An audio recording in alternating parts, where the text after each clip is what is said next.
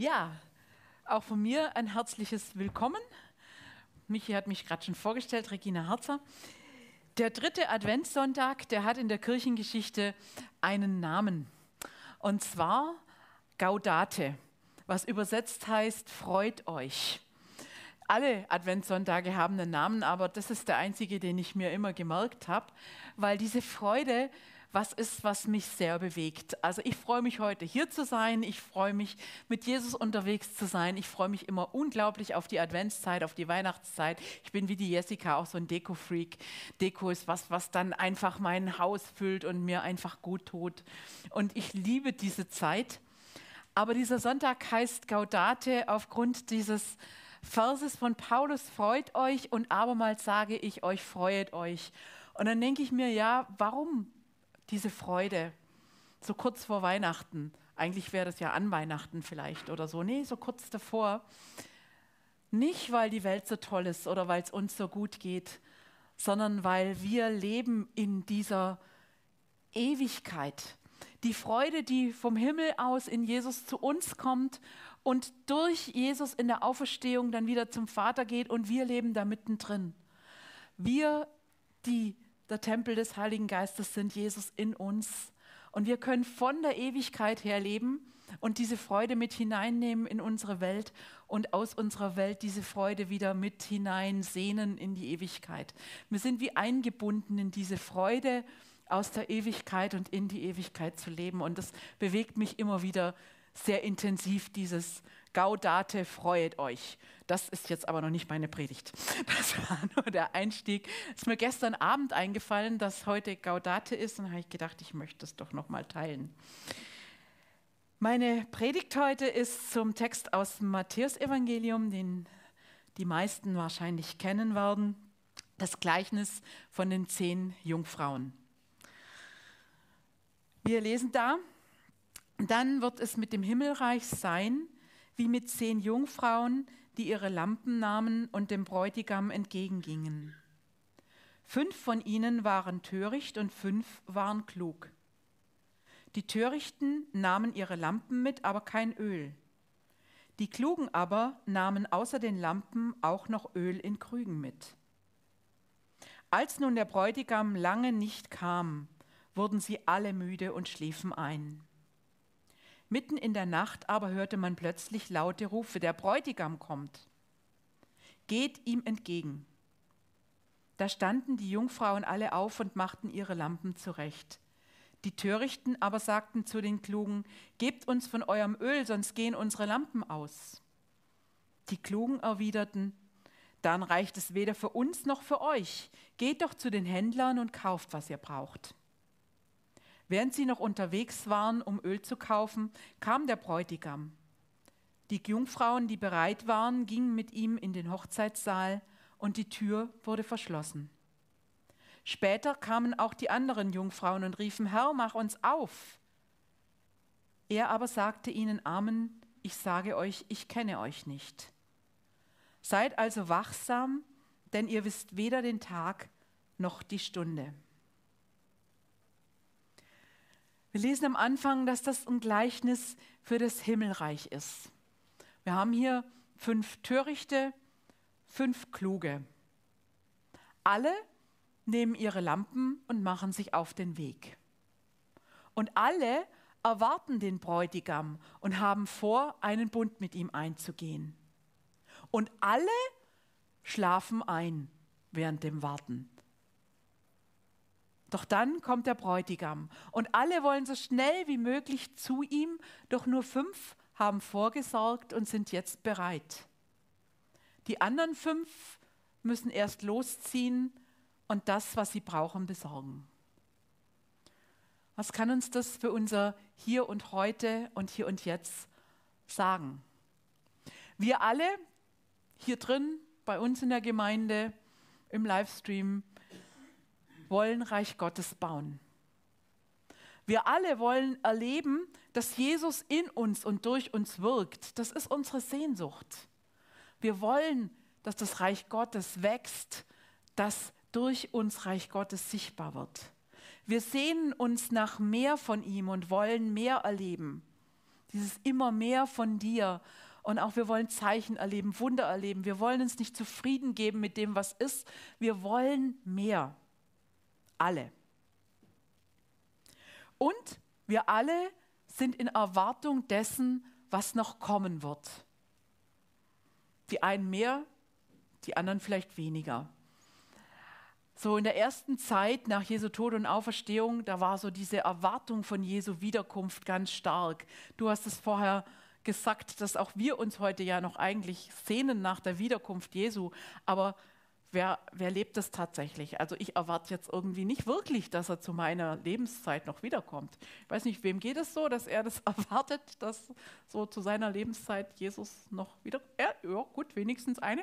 Äh, da hinten noch jemand, gut, da noch jemand. Hier hinten ist schon jemand sehr viel älterer, dann hätten wir es bald, ne? Also, so dieses, dieses Jesus, komm wieder das ist ein Gebet, das wir oft beten, aber so die wirkliche Erwartung, dass das geschieht, die war schon mal stärker in der Kirchengeschichte, als es vielleicht heute ist. Wir leben so auf die Ewigkeit hin. Gestern haben wir mit, äh, mit der Jessie und mit Michi darüber geredet, dass so die, dieses Älterwerden in der Zukunft so ist, dass man sagt, heute wird man 80, in vielleicht 100 Jahren werden die Leute 100 werden. Es wird daran geforscht, wie kann man die Zellen erneuern durch Bluttransfusion und sonst was, damit wir immer älter werden und immer älter werden. Zurzeit ist eher so, ich will so lange wie möglich leben, aber so diese Erwartung der Wiederkunft Jesu oder dieses Heimgehen ins Himmelreich, das ist nicht mehr so wahnsinnig attraktiv gerade. Aber doch erwarten wir was. Wir wünschen uns, dass in der Zukunft auch noch was sichtbar ist von der Kraft Gottes, dass mehr sichtbar ist als jetzt, dass das wächst, das Reich Gottes wächst und größer und stärker wird. Und damit sind wir eigentlich alle in einer ähnlichen Lage wie die Jungfrauen im Gleichnis. Wir warten auf was und wir sehnen uns nach dieser Begegnung. Und oftmals weicht aber auch diese gespannte Erwartung einer gewissen Müdigkeit. Wenn man schon so eine ganze Weile auf dem Weg ist, Reich Gottes zu bauen, dann kommt man immer wieder an so Phasen vorbei, wo man denkt, bringt das alles was? Ach komm, jetzt machen wir mal gemütlich. Also wir hatten in unserer Gemeinde immer Outreach, immer. Wir hatten Open-Air-Gottesdienste, wir hatten Servant Evangelism, wir hatten Straßenevangelisation. Wir hatten immer Outreach. Und vorletztes Jahr hatte ich dann so die Nase voll, weil ich das Gefühl hatte, ich muss hier ständig irgendwelche Leute mit auf die Straße ziehen, dass die auch doch irgendwie da mitmachen. Und dann wurde die Gruppe derer, die sich ziehen ließ, immer kleiner. Und irgendwann habe ich gedacht, okay, also Leute, ich für mich brauche es jetzt auch nicht. Wenn hier keiner mehr Bock hat, dann lassen wir das jetzt einfach. Und dann haben alle so ganz erleichtert aufgeatmet. Endlich müssten wir nicht immer auf die Straße. Und dann ging es so ein gutes halbes Jahr. Und so im August kamen dann die ersten, ach, ist auch irgendwie blöd jetzt. Also, das hat schon auch immer was gehabt, so im Sommer, dass wir da so was gemacht haben, dass wir da draußen waren und so. Und also, das fehlt uns jetzt schon irgendwie. Und da habe ich gedacht, gut. Und äh, im September hatten wir dann Gemeindetag, wo wir auch überlegt haben, was wir in die, also jetzt 2024 machen. Und dann hat sich so ein richtiges Team gebildet, so ein Outreach-Team. Und dann habe ich gedacht, ja, manchmal ist es auch gut, wenn man vielleicht mal was sein lässt und guckt, ob nicht doch wieder auch eine Sehnsucht wächst. Das fand ich sehr schön. Aber man kommt eben auch immer wieder durch diese Phasen der Müdigkeit, wo man sagt, jetzt mag ich gerade nicht mehr oder jetzt möchte ich nicht mehr. Und das geht auch allen so in diesem Gleichnis. Auch die klugen Jungfrauen schlafen ein. Die sitzen auch nicht bis zum Schluss in gebannter Erwartung, sondern auch die schlafen ein. Und manchmal, wenn ihr euch so in eure Hauskreise guckt oder manchmal vielleicht auch, ich hoffe in München natürlich nicht, also da habt ihr ja, nee, da wird das niemals passieren, aber manchmal auch in unseren Gottesdiensten, da gleicht es schon so ein bisschen mehr den eingeschlafenen Jungfrauen als wie den lebendig erwarteten und wartenden aktiven Christen. Aber da sind auch alle gleich. Es macht keinen Unterschied, die Törichten und die Klugen. Was macht den Unterschied?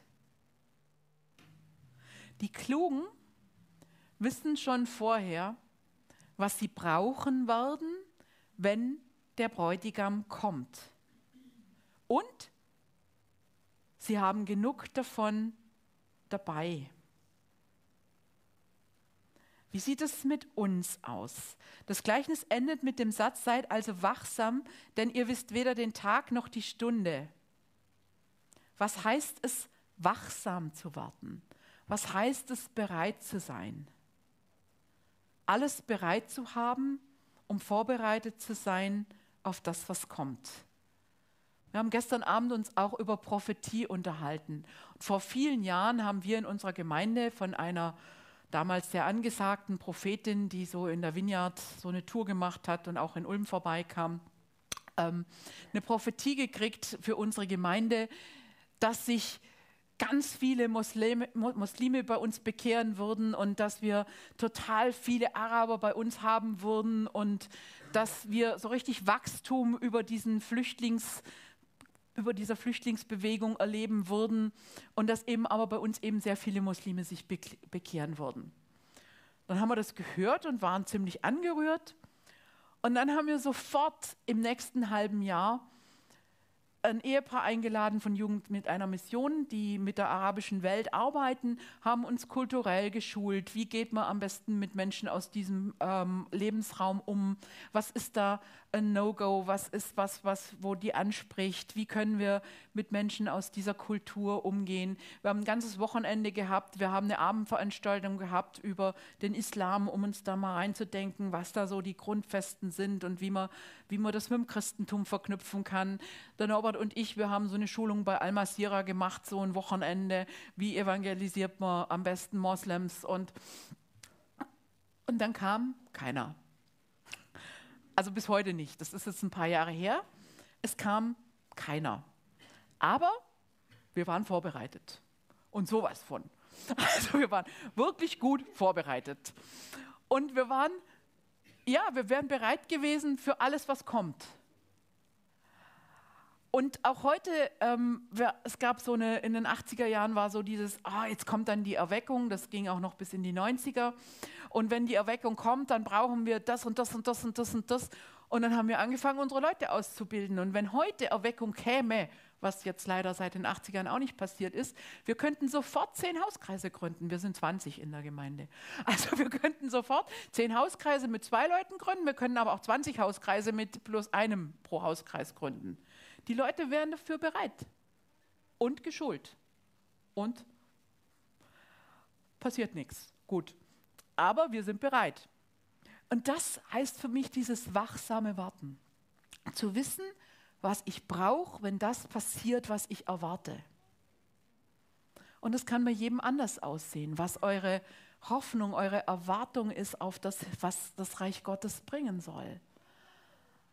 Aber wenn wir erst anfangen, uns damit auseinanderzusetzen, wenn es passiert, dann ist es wie bei diesen Törichten. Dann kann es sein, das geht vorbei und wir sind nicht bereit. Ich habe da auch ein, eine Erzählung von einer, die in Immanuel, Gemeinschaft Immanuel Ravensburg ist auch eine große Gemeinschaft, die Maggie, die ist damals nach Dresden, äh Quatsch, die ist erst in Ravensburg gewesen und hatte in dieser Zeit immer wieder den Eindruck im Gebet, sie soll ein religionspädagogisches Programm für Schulen entwerfen, für Schulen, wo lauter Kinder sind, die nicht Christen sind und die noch nie sowas von Jesus gehört haben. Und sie hat es damals gehört und hat aber gedacht, na gut, sie hat überhaupt nicht vor, ins Ausland zu gehen und das braucht es nicht. Also sie war einfach der Meinung, das ist ein, bloß irgendein dummer Gedanke und sie hat nichts gemacht.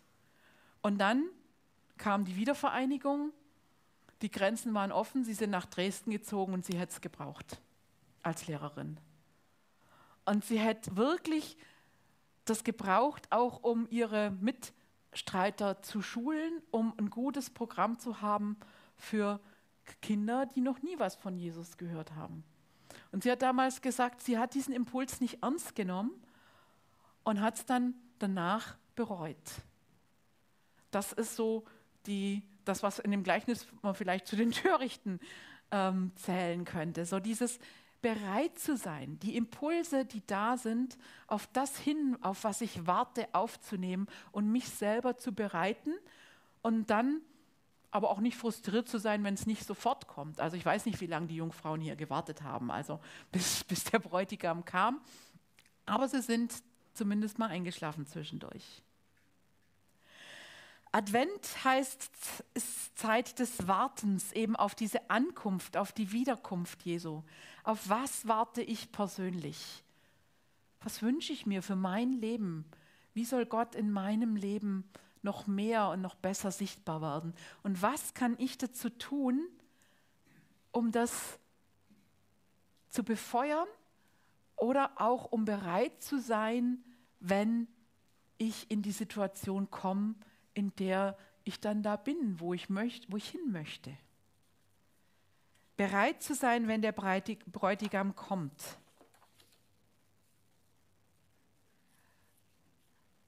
Ein Satz hat mich auch noch sehr beschäftigt in diesem Bibeltext, aber auch in einem anderen. Hier heißt es nämlich am Ende, später kamen auch noch die anderen Jungfrauen und riefen, Herr, mach uns auf. Er aber antwortete ihnen, Amen, ich sage euch, ich kenne euch nicht. Und da gibt es in Matthäus 7, 22 und 23 auch einen Vers.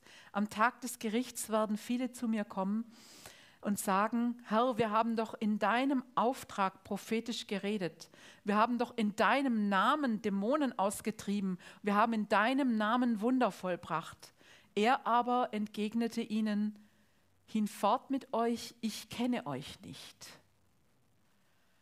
Und lange Zeit habe ich immer mit dieser, mit dieser Stelle gehadert, weil ich gedacht habe, hey, die haben doch im Namen Jesu für Jesus gearbeitet. Und jetzt sagt er zu denen, ich kenne euch nicht. Das habe ich nicht zusammengebracht innerlich.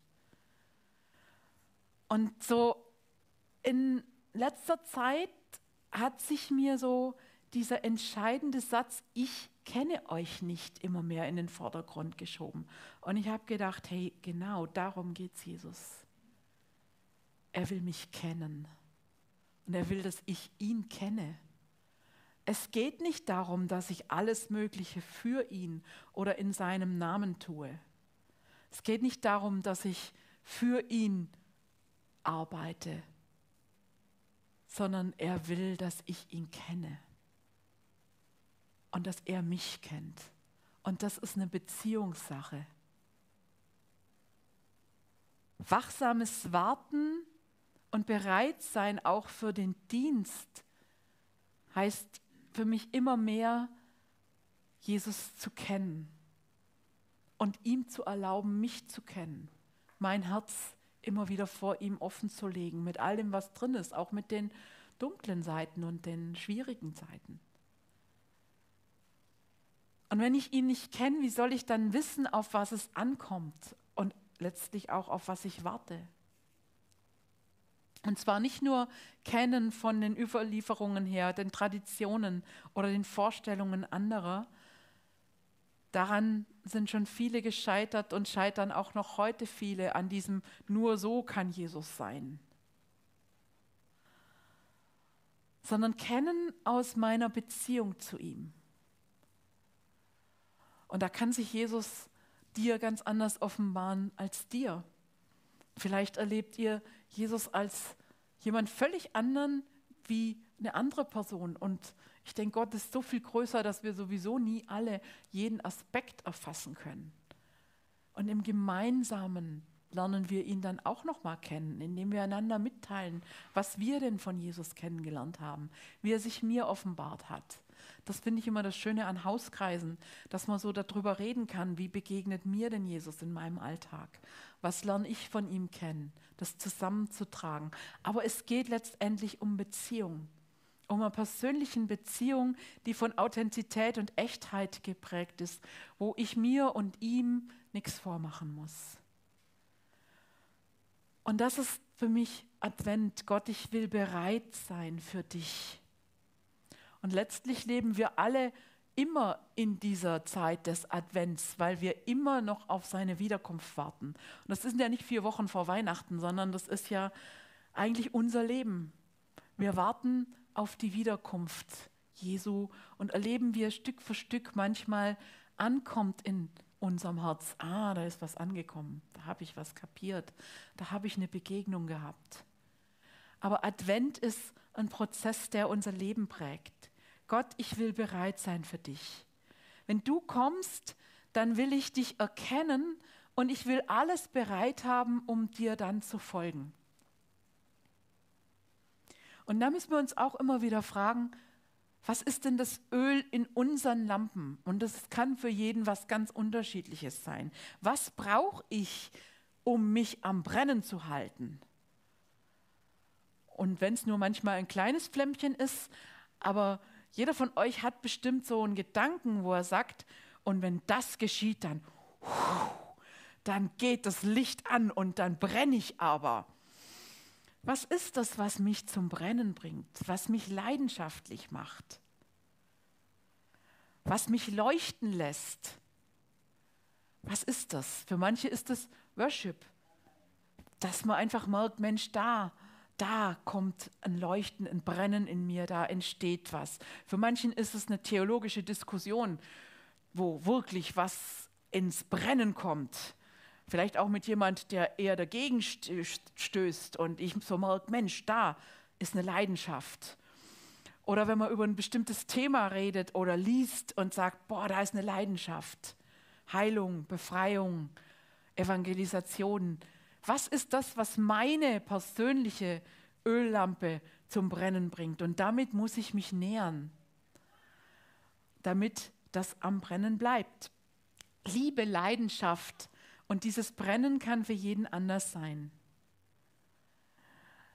Und da, wo die Flamme auflodert, weil genug da ist, in meinem Alltag, in herausfordernden Situationen, in großen und kleinen Momenten zu spüren, wie Reich Gottes einbricht und wie Reich Gottes sich ausbreitet, wie es ankommt in der Welt bei einzelnen Personen oder in Situationen.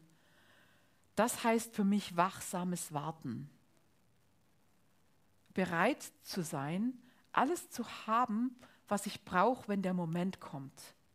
Und dann auch wirklich mich entzünden zu lassen und zu brennen und dieses Licht zu verteilen und zu verbreiten, das in mich hineingegeben worden ist durch Jesus. Ich will dich kennen und ich will, dass du mich kennst. Ich will bereit sein für dich immer und überall, weil du die Liebe meines Lebens bist. Denn letztlich geht es hier ja um die Geschichte einer Hochzeit. Und bei einer Hochzeit geht es um die Liebe unseres Lebens. Wir heiraten normalerweise nicht jeden oder jede, sondern die Liebe unseres Lebens. Macht euch bereit, und so lade ich euch ein, nicht nur jetzt in der nächsten Woche, sondern grundsätzlich immer wieder zu schauen, was brauche ich, um bereit zu sein und was braucht mein Herz, um aufzulodern. Ja, und zum Schluss möchte ich mit uns beten und dann noch einfach eine kurze Zeit der Stille halten, wo ihr das nochmal nachklingen lassen könnt in euch. Vielleicht auch selber, Jesus, das nochmal hinhalten, was euch jetzt bewegt hat.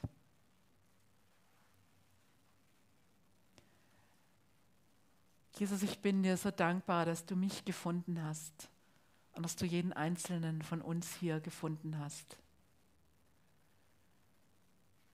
Und dass du dein Licht, dein Leben, deine Liebe in uns hineingelegt hast und dass du uns rufst, dein Reich mit dir gemeinsam zu bauen.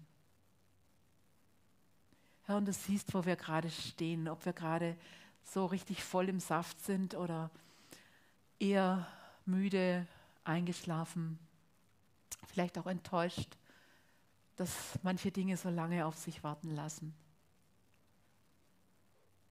Aber lass uns bereit sein, immer neu uns von dir rufen zu lassen. Und gib uns, was wir brauchen, um zu brennen. Für dich zu brennen, für dein Reich, Leidenschaft zu haben für alles, für was du Leidenschaft hast. Amen.